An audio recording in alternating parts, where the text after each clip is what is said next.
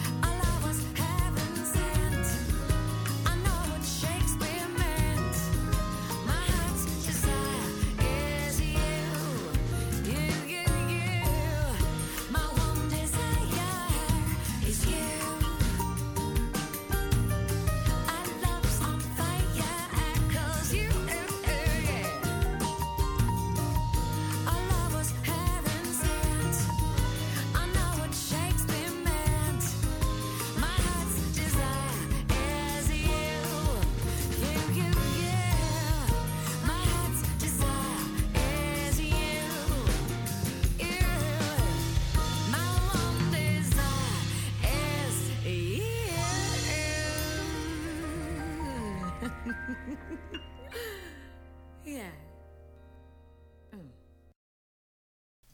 ああああ、えー本日は晴天なり、えー日曜の午後10時になりました、えーラジオクドスのヒゲフレディが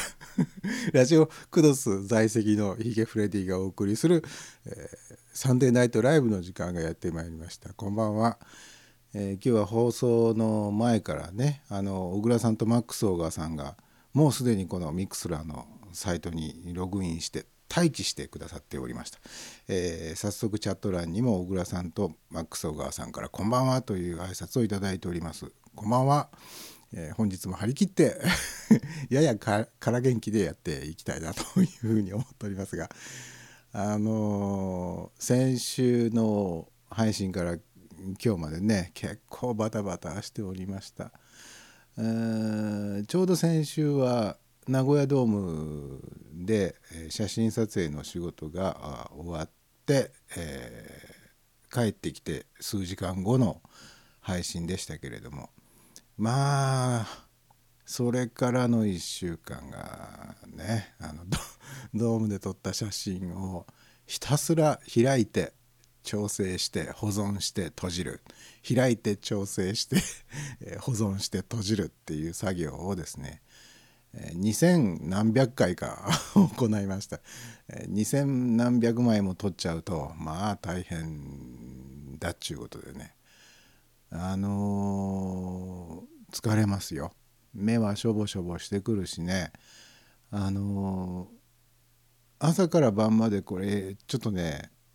続けるのがちょっと難しいんですよね。目がこう疲れてくるんで 本当に、えー朝一番に始めた時とその、えー夕方ぐらいになってから、作業するのではやっぱりねちょっとね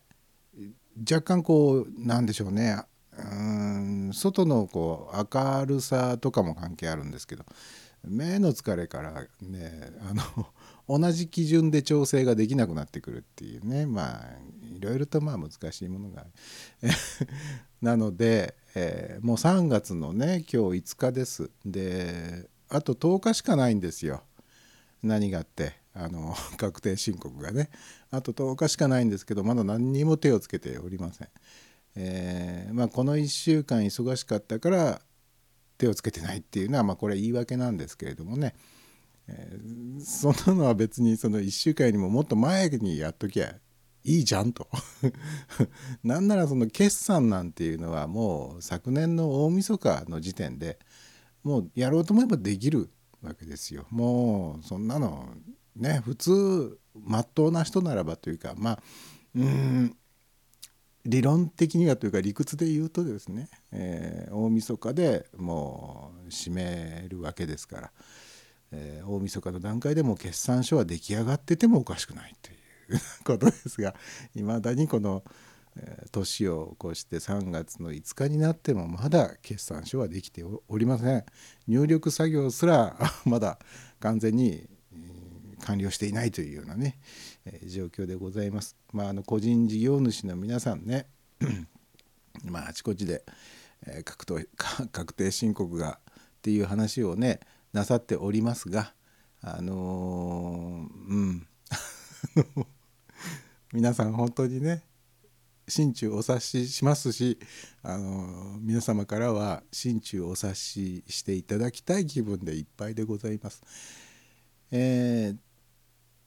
そんなことで、えーあの今回プレイリストをちゃんと作るあの物理的余裕も精神的余裕もなく、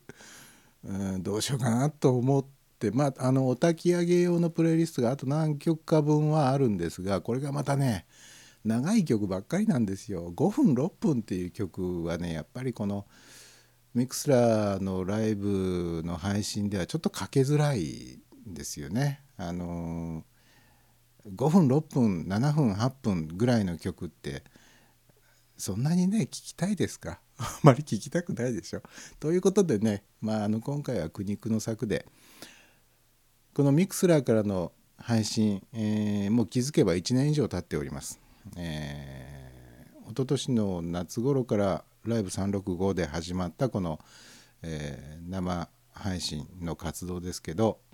うんと昨年の1月いっぱいでライブ365が終了しまして、えー調べてみましたら昨年のバレンタインデーの日2月14日がこのサンデーナイトライブの第1回目の配信だったんですね。でまあしょうがないんで プレイリスト作る時間がないのでまあ今日はその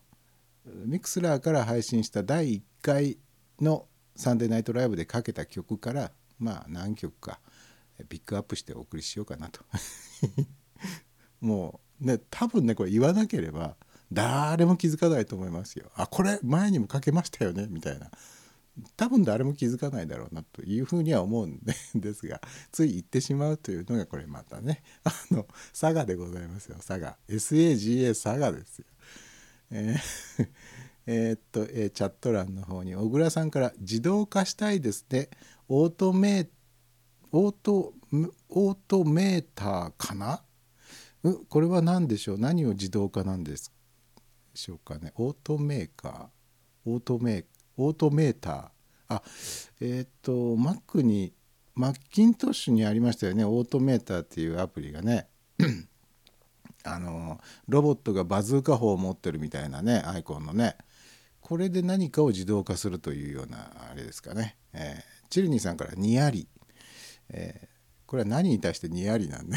なんでしょうね、えー小倉さんの方からあ写真の調整を自動化できないかな。ああこれはねまず無理です。というのもですねあの型通りの調整ではないんですよ。全て同じ作業をするっていうんだったらあの Photoshop のあのあの機能えーっとね、えーあれ？なんていう機能だっけ？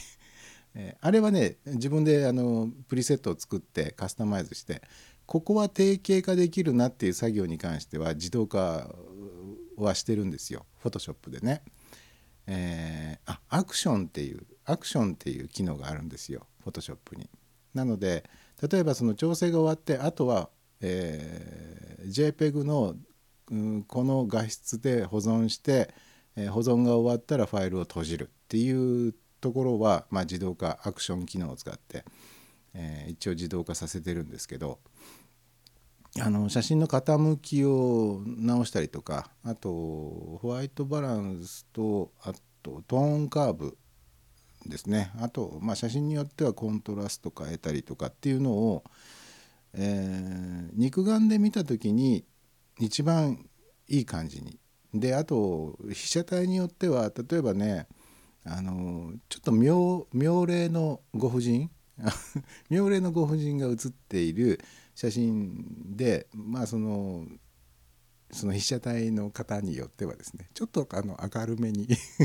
飛ばし気味に調整してあげるというのが多分喜ばれるだろうと。あの、えーこれはねやってみると面白いですよトーンカーブとかね、まあ、別のパラメーターでもいいんですけれども、えーちょっと明るめで飛ばし気味にするとそうですねあの年齢的にまあ、えー56歳は若返りますね。えーなのでね、えまあそういったあの被写体によっていろいろとあのさじ加減の仕方が いろいろあるので これで自動化ってなかなか難しいんですよね。なので目が疲れてくるとこのこの辺のさじ加減がね、えーやっぱりね違ってきちゃうんですよ。であのすんごい時間かけて2200枚近くあったかなの写真をね一応調整も終わって保存も終わってさあ納品するぞと、まあ、納品だけでも大変なデータサイズがねえーっと10 12ギガぐらいありましたかね12ギガバイトの、えデータをですね本日納品しました。まあ、納品といってもあのメモリーに入れてそれを手渡しというような形ではなくてインターネットを使ってですね、えまあ、一応メールに添付という形で、あの便利な、ね、機能が Apple のメールというソフトにはありましてメールドロップっていうねあの機能皆さんお使いになってますか？これはあの例えば大きなファイルを誰かにメールで送る時っていうのはまあよくあの宅ファイル便とかね、えー一応クラウドにアップしておいてそこからそのダウンロードしていただくっていうねいろいろその有料無料さまざまなサービスがありますが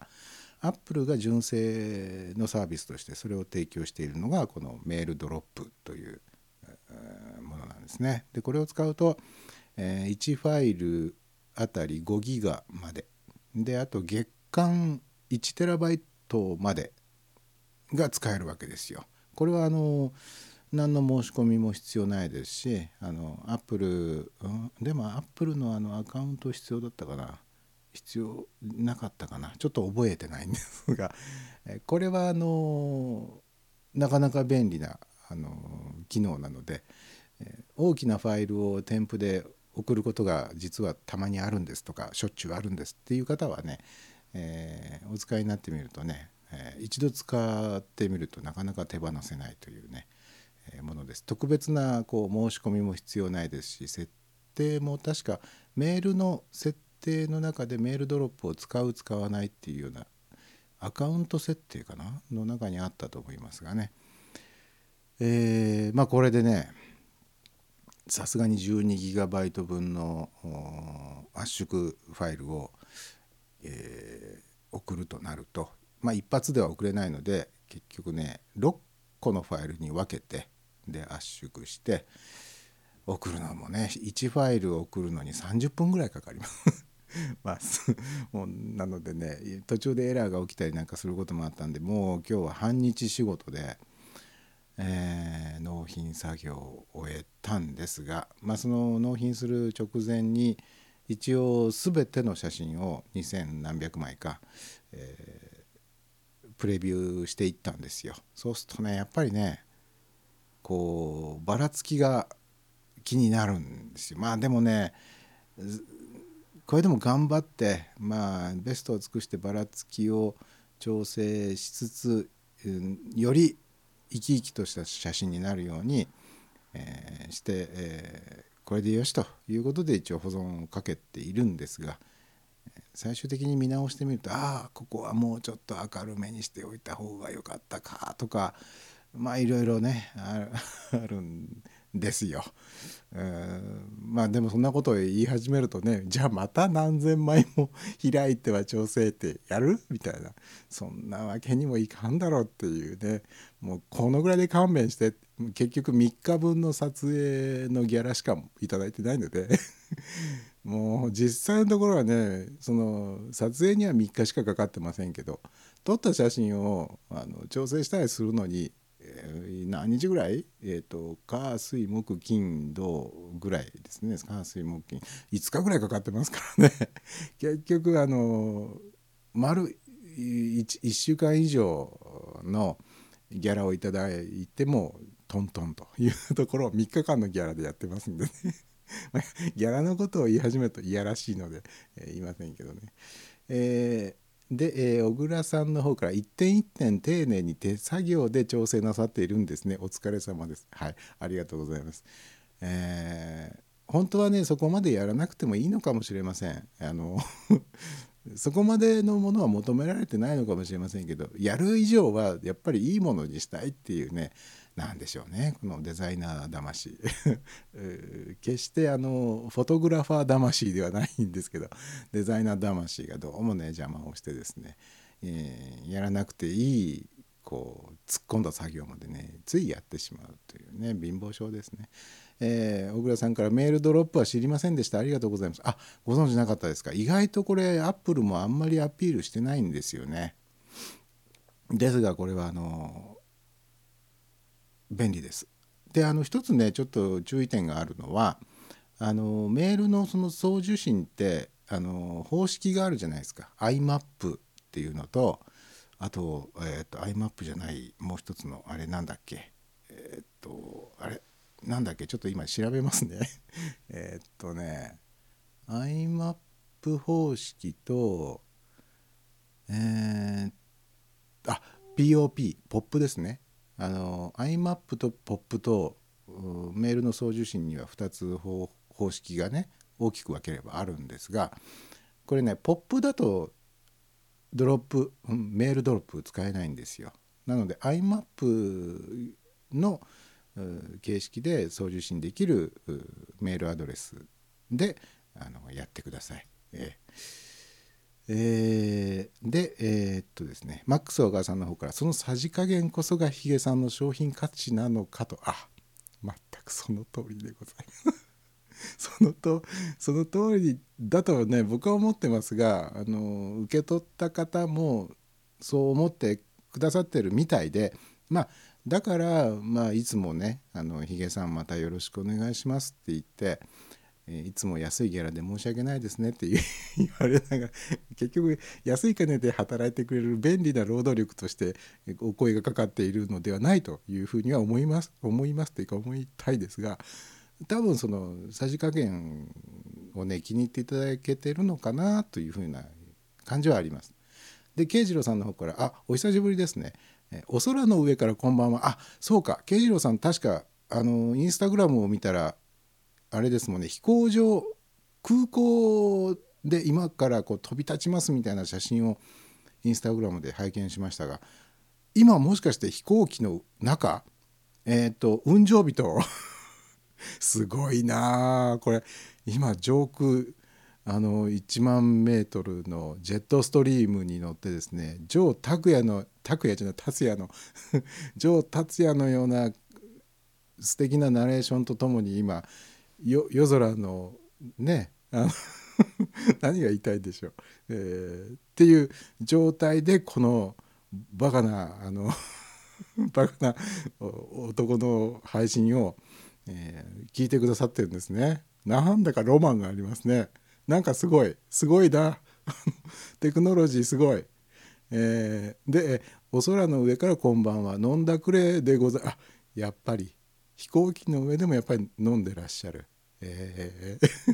えー飛行機の中から拝聴してお、えー拝聴していますと。まあなんかなんかすごいな。あのこの僕が今マイクに向かって喋ってるこれがこの声がですね電気信号になってインターネットの回線回線じゃない回線に乗ってですね。であの空中をピューッとこう飛んで飛行機にまで届いていて飛行機の中にこう飛んでいるその w i f i のね回回線っていうかあれあれを使ってで最終的には慶次郎さんが今 iPhone か何かで聞いてらっしゃるということでしょ？すごいですね。そんなことができちゃうんだから。なんかそれをいちいち一つ一つを想像するとなんか気の遠くなるようなあのロマンを感じますね。えーチルニーさんの方から「雲上人びっくりマークかける3」っていうね、えーことでございます。えーそんなわけでね今日はあのいささかお疲れモードではありますがなんかこう疲れがちょっと吹き飛んできましたよ。あの皆さんのおかげですどうもありがとうございます。皆さんの皆さんの本当に皆さんのおかげで今あの空元気ではなく本当の元気に、えー今なっているような気がしております。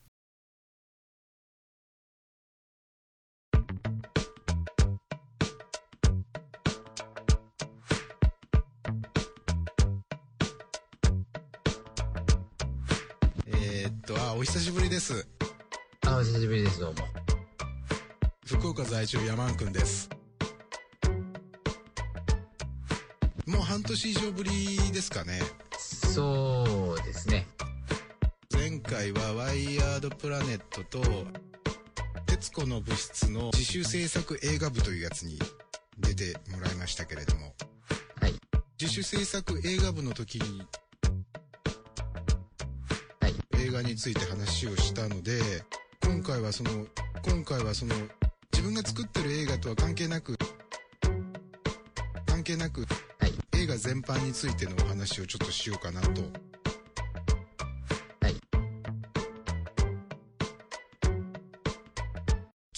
昨日だ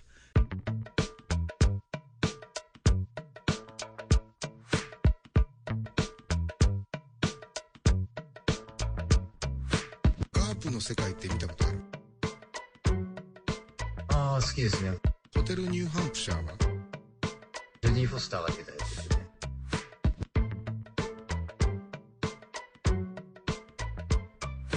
原作者は？ジョン・アービン。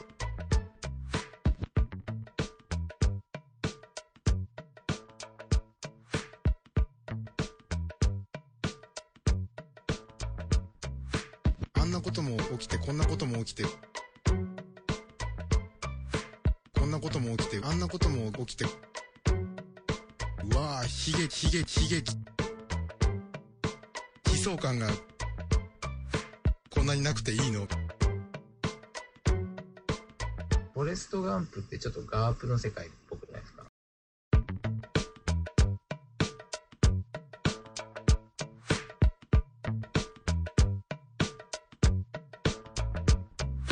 それこそあのー、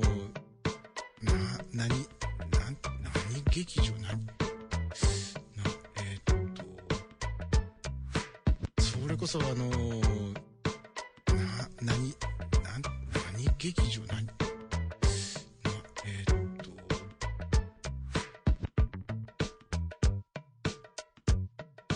えっとえっと映画館の外の世界映画館の中の世界紙一重浮世,、と夢の世界。布一枚、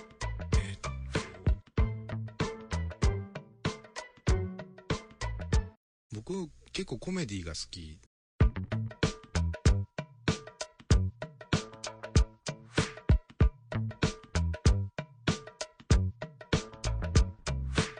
ようこんなセリフ考えるわみたいな。やっぱこうやっぱこうとこまで行くじゃないですか。極端は極端だけどね。シンメトリックな部分とか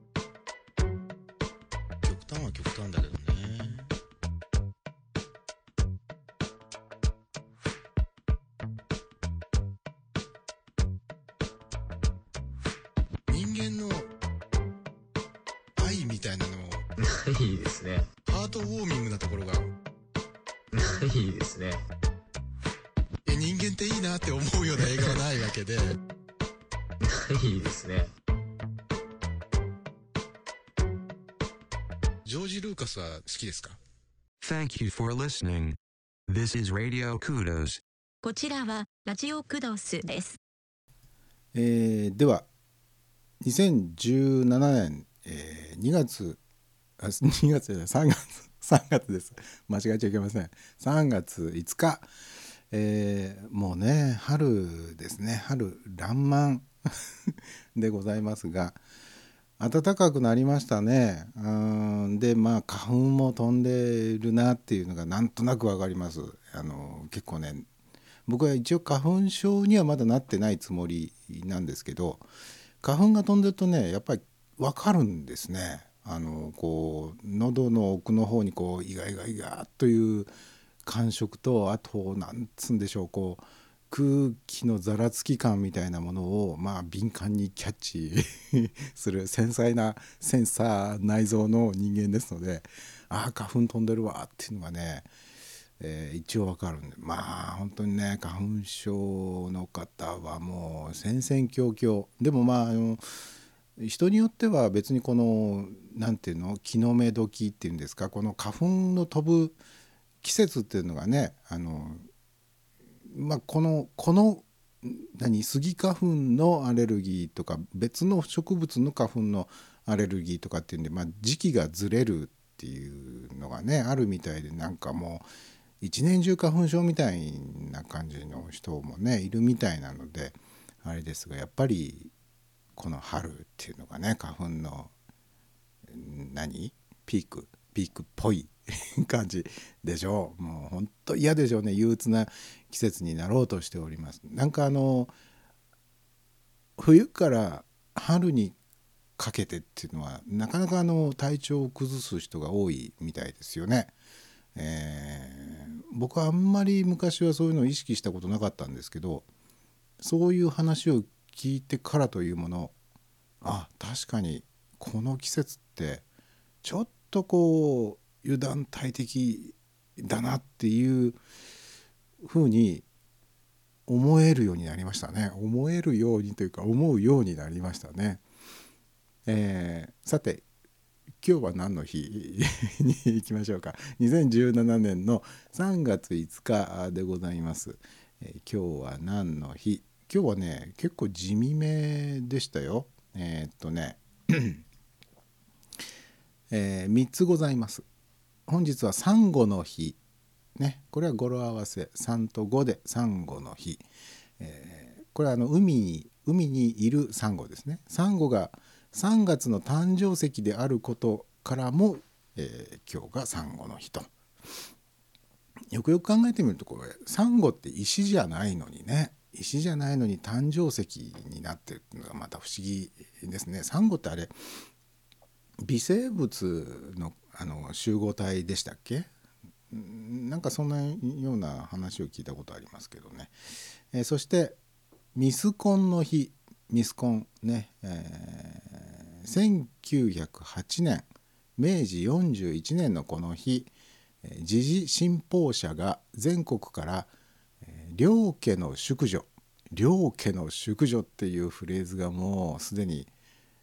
昔っぽいですね、えー全国から両家の淑女を対象に写真を募集しその審査結果を公表したのが今日だったと、えーこれが日本初のミスコンテストとなったと。で、えーその時一等に選出されたのが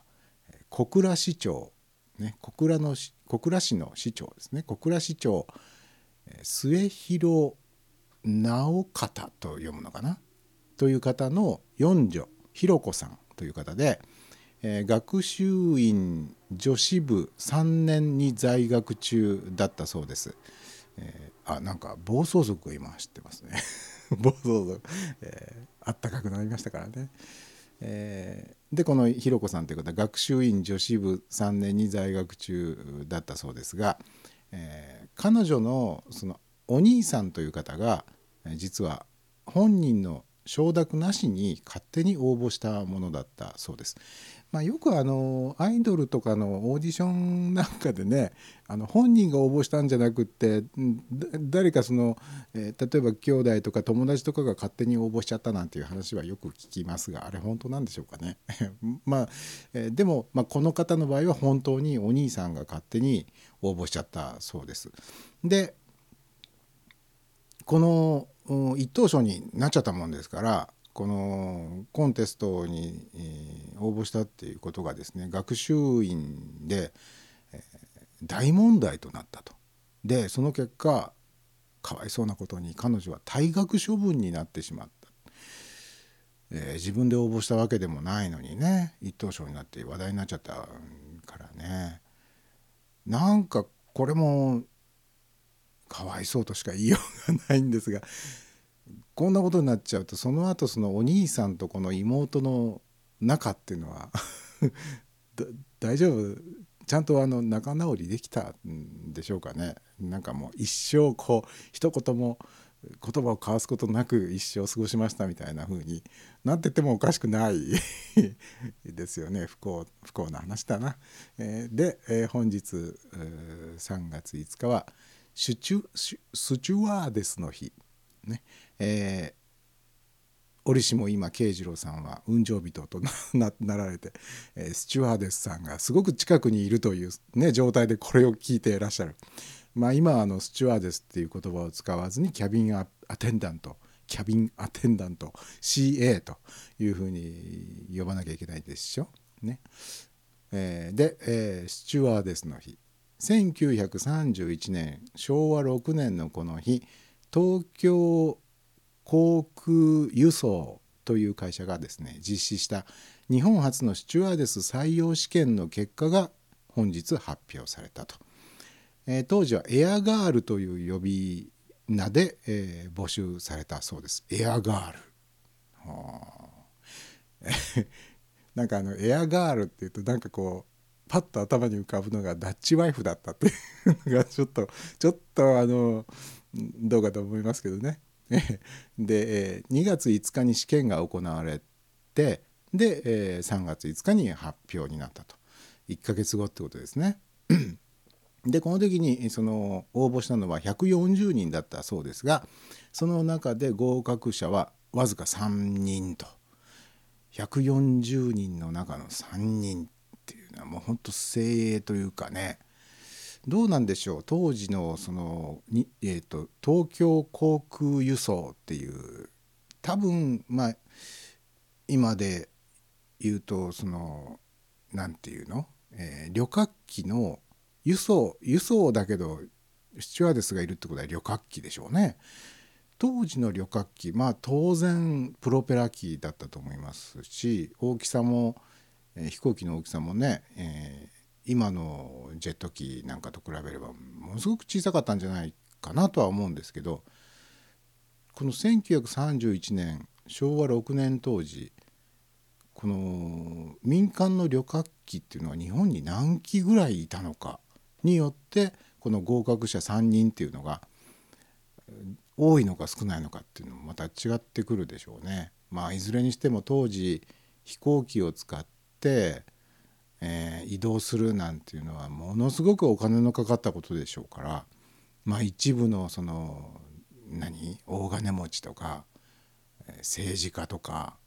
なんかこう富とか、うん、何？えっ、ー、とステータスがもうたっぷり たっぷりある人じゃないと乗れなかったでしょうからスチュワーデスさんもかなりそのレベルの高い、まあ、スキルであったりとか容姿であったりなんかそういうものが求められていたんじゃないのかなという、まあ、僕が子供の時ですらやっぱりこう飛行機のパイロットとかスチュワーデスさんというのはやっぱりある種のこうヒーローヒロインみたいなね選ばれし者っていうイメージがすごく強かったですからね。うんまあこの辺のあの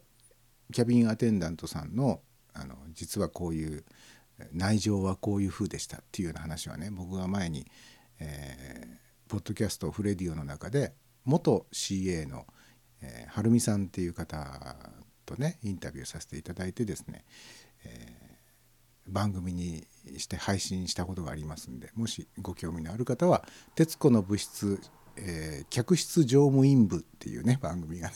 えー、3回連続か4回連続か、まあ、そのぐらいの番組で配信したことがありますんで興味のある方は一度聞いてみてください。えー、さて小倉さんから最近は花粉症の薬も良くなってきたと思います。あよく効く薬が出てきてるんですかね。あの昨日、まあ、僕もその忙しい合間を縫って実家に帰っ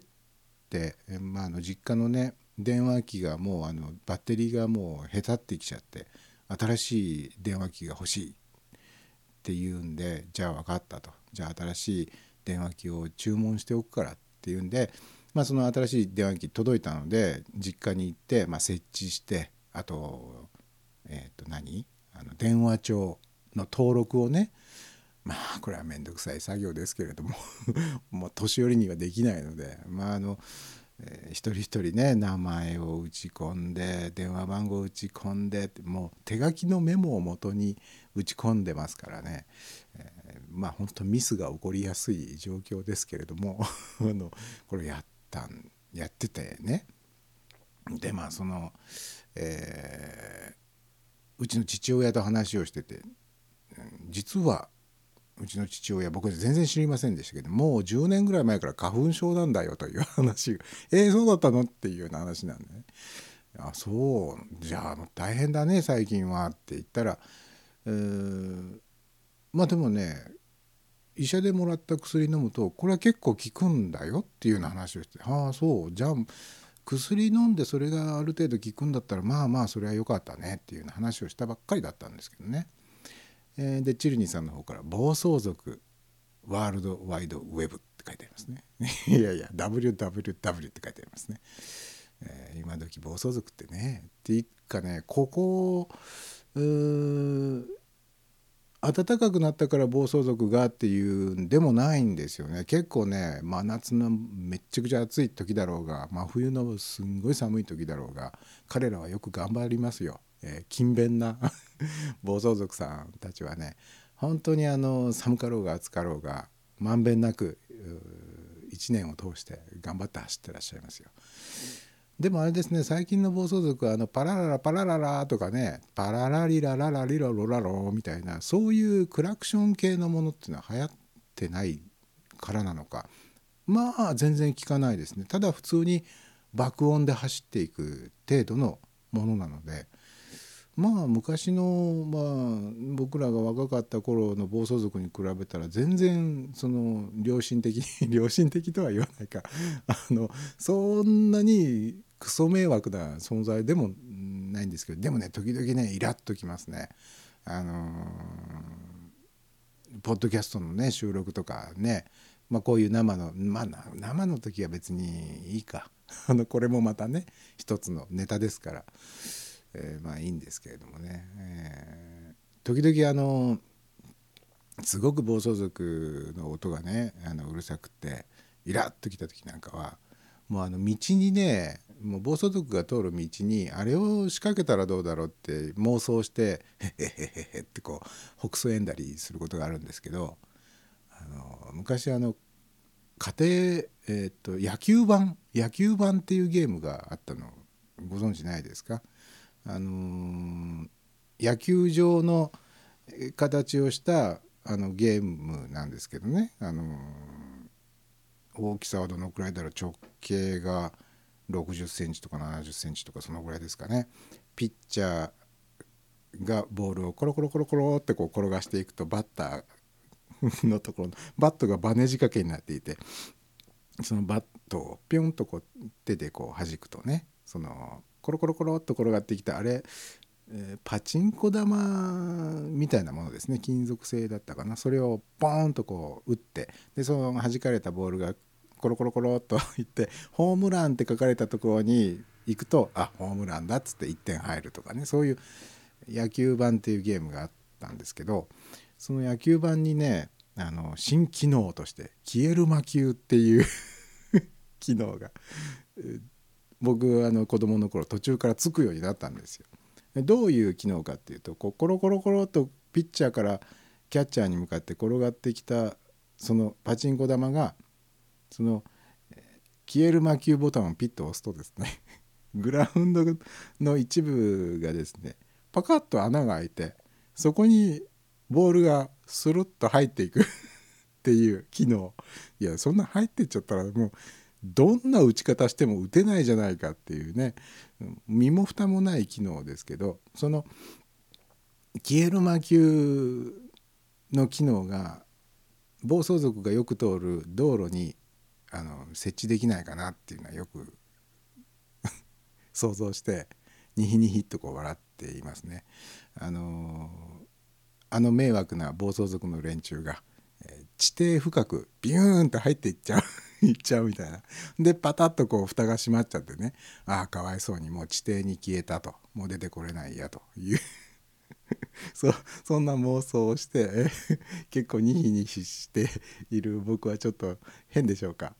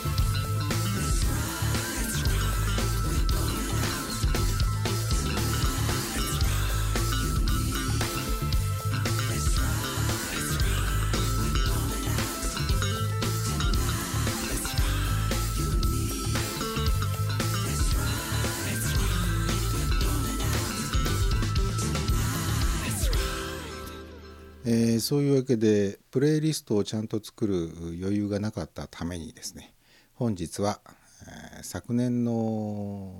バレンタインデーの日に配信した、えーサンデーナイトライブの第1回目の時のプレイリストをそのまんま流用して、えお送りしております。え1年前の時にはですねサイド A サイド B あとね第1回目の放送の時にはサイド C まで行きましたかね。ぐらいだったので、え第1回目の時にかけた曲ってね曲数が結構多いんですよね。あの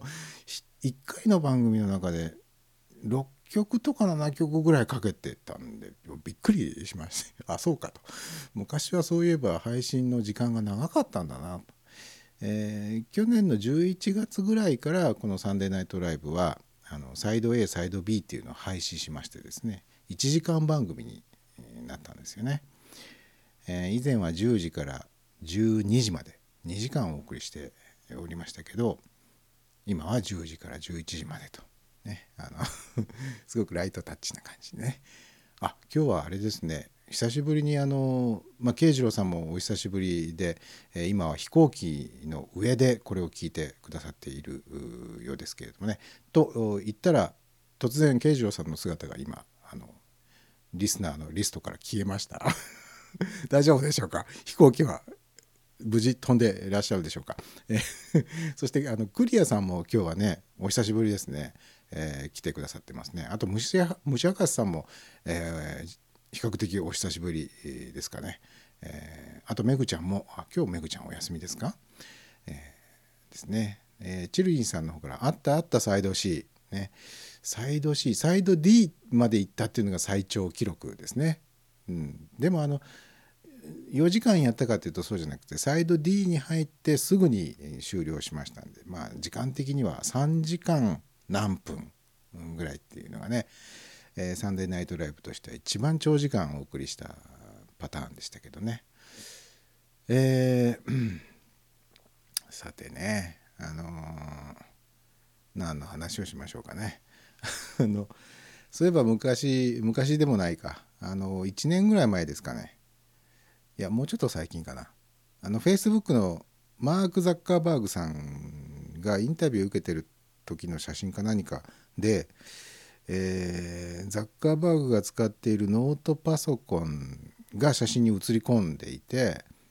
でそのノートパソコンのウェブカメラの部分が何何かで塞いであったっていうのがねちょっと話題になったことがありましたね。あのあそうかとザッカーバーグも塞いでいたかと 僕も塞いでるんですけどそりゃそうだよねってウェブカメラはなかなかねあれはあの使いたい時には便利だけれども使いたくない時に起動してしまうとちょっと悲惨なことになってしまったりとかあとプライバシーのね問題とかもあります。あ慶次郎さん復活してますねリストにね、えーよかった。飛行機飛んでるみたいですね、えーでめぐちゃんから「めぐちゃんお休みだけど誕生日夜勤以降くたばってます」あたあそうか。お誕生日の時日が夜勤だったんですよね、えーくたばっちゃってあお疲れモードあらあらあらあら。ねチルニーさんはチルニーさんでぎっくり腰になっちゃうし。めぐちゃんはめぐちゃんでね。くたばりモードだしね。もう僕は僕で今ちょっと首が痛いしね。本当に。本当にもう体だけは大事にしてください。本当にね。であのあ慶次郎さんから「ネットはつながるものの結構不安定でして。あそうですか。このね不安定なネットのね中わざわざ聞いてくださって本当にありがたいことでございます。え今どちらに向かわれているんでしょうか？外国ですよね。ね国内ではないです国内移動ではないですよね外国ですよね。えーチルニーさんの方から腰は大事大事ね腰は本当大事ですよ。あの僕もね先週金土日と名古屋ドームで、えー撮影していた時にもやっぱりね足と腰足腰は一番目立ちますねこのなんていうの疲れというのか負担がかかってるなっていう、のを実感します。えー、慶次郎さんの方かシカゴです。おかっこいいな。シカゴって聞くとなんかかっこいいな。えーあのウィンディーシティシカゴですか。ウィンディーシティだったかな 違ったかなあのシカゴねああそうですかシカゴといえばねシカゴブルース、えーチェスレーベルとかがねあったのも確かシカゴだったかな。まあ適当なことを言ってますけれどもあそうですか。あのお仕事ですよね。多分ね。あの気をつけて、えー頑張ってきてくださいね。で何の話でしたか？あ腰は大事っていう話ですけどね。あのー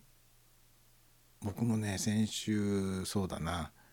日曜日まで撮影だったんですけど、えー火曜日か水曜日あたりから腰がね結構痛くなってきましてね。あら今頃来るかみたいな。今頃になって、えーよく言うじゃないですか。筋肉痛早く早く筋肉痛になるのは若い証拠みたいなね。年を取ってくるとちょっとこう時間差で痛くなってくるって言いますけどおい2日後とか3日後に来たぞと、えー いうことでね。まあこれはあの僕の場合にはチルニーさんと違ってねそのぎっくりとかじゃなくてまあ単純にこう疲れ疲れですね、えだったのでねまあそんなあのまあそのうち治るだろうって感じですけどぎっくりはねぎっくりは本当に気をつけないとね、えー癖になっちゃうみたいですしね、うん、本当お大事にしてくださいね。であのさっきのねザッカーバーグの話からどこに行こうと思っていたかというとですねえっとね新しいコンピューターウイルス的なもののね記事です。えっとねコンピューターにつながれたイヤホンね、えー最近ではそのイヤホンだけじゃなくてマイあのマイク付きのイヤホンっていうのもありますね。iPhone とかで使う。あれではなくて本当のイヤホン。あのマイクのついてないイヤホンです。でコンピューターにつながれたイヤホンをマイクにしてしまうという恐ろしい技術 がイスラエルでね実験されているっていうね、えーコンピューターにつながれたイヤホンをマイクとして利用し約6メートル周囲周辺の、音6メートルの周辺の 分かります？半径6メートルってことだと思います。の音を盗聴できちゃうよっていうマルウェアをイスラエルの研究者が実験しているんだそうです。でこれはですね現在出回っているほとんどのコンピューターで実行できてしまうよという恐ろしいものですよ。だからそのイヤホンってねこれあの実験なさったことあるかなイヤホンとマイクロフォンっていうのは原理としては全く同じものなんですよね。空気の振動を電気信号に変えるのがマイク。で電気信号を空気の振動に変えるのがスピーカーですね。まあスピーカーイコールイヤフォンですね。なのであの実験してみたことある人います？僕はあの前に実験してみたんですけどスピーカーをマイクみたいに使うと。スピーカーで音を録音するっていうね実験をしたことがあって、えー成功しました。ただあまあ本当のマイクを使うよりはやっぱりこう出力がちっちゃいんですよね、えーですが技術的にはスピーカーをマイクにしてしまうということは技術的には可能だってことは僕はもう若い頃に実験済みなので、えーそれを悪用するとなるとですねこれは怖いです。しかもあんなねイヤフォンなんかで周囲6メートルの音までが捉えることができるとなったらですね本当恐ろしいこうプライバシーもへったくれもあったもんじゃないっていうようなねことになっちゃうでしょ。でもねさすがにあのマイクとスピーカー原理としては、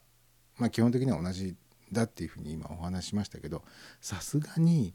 マイクから音を出すっていうのは多分ねまあ原理としては不可能ではないんだろうけれども大きな音はまずはまずだ出せないでしょうね。マイクのあのこう空気の振動を拾う部分っていうのはスピーカーほどタフじゃないのでそこから音を出すっていうのは多分現実的ではないしそれをそれができたからといって何の得になるのかって聞かれると、うん、別に得なことはないねっていうことなんですけどえーでですねえーっとねえーこの記事あいかんいかん。あと1分。あと1分で終わりだ。この記事があります。ですからねそういう技術も今研究されているようなので本当にあの気をつけてくださいねって言っても、まあ、気をつけようがないかもしれませんけど え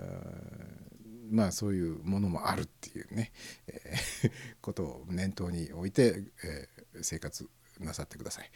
で小倉さんの方から「もう何を聞かれてもいいように暮らすしかないですかね」いやなかなかそうもいかないですよね。これだけは聞かれたくないっていう音だらけですよ。僕の身の回りをね振り返ってみても。そんなわけで本日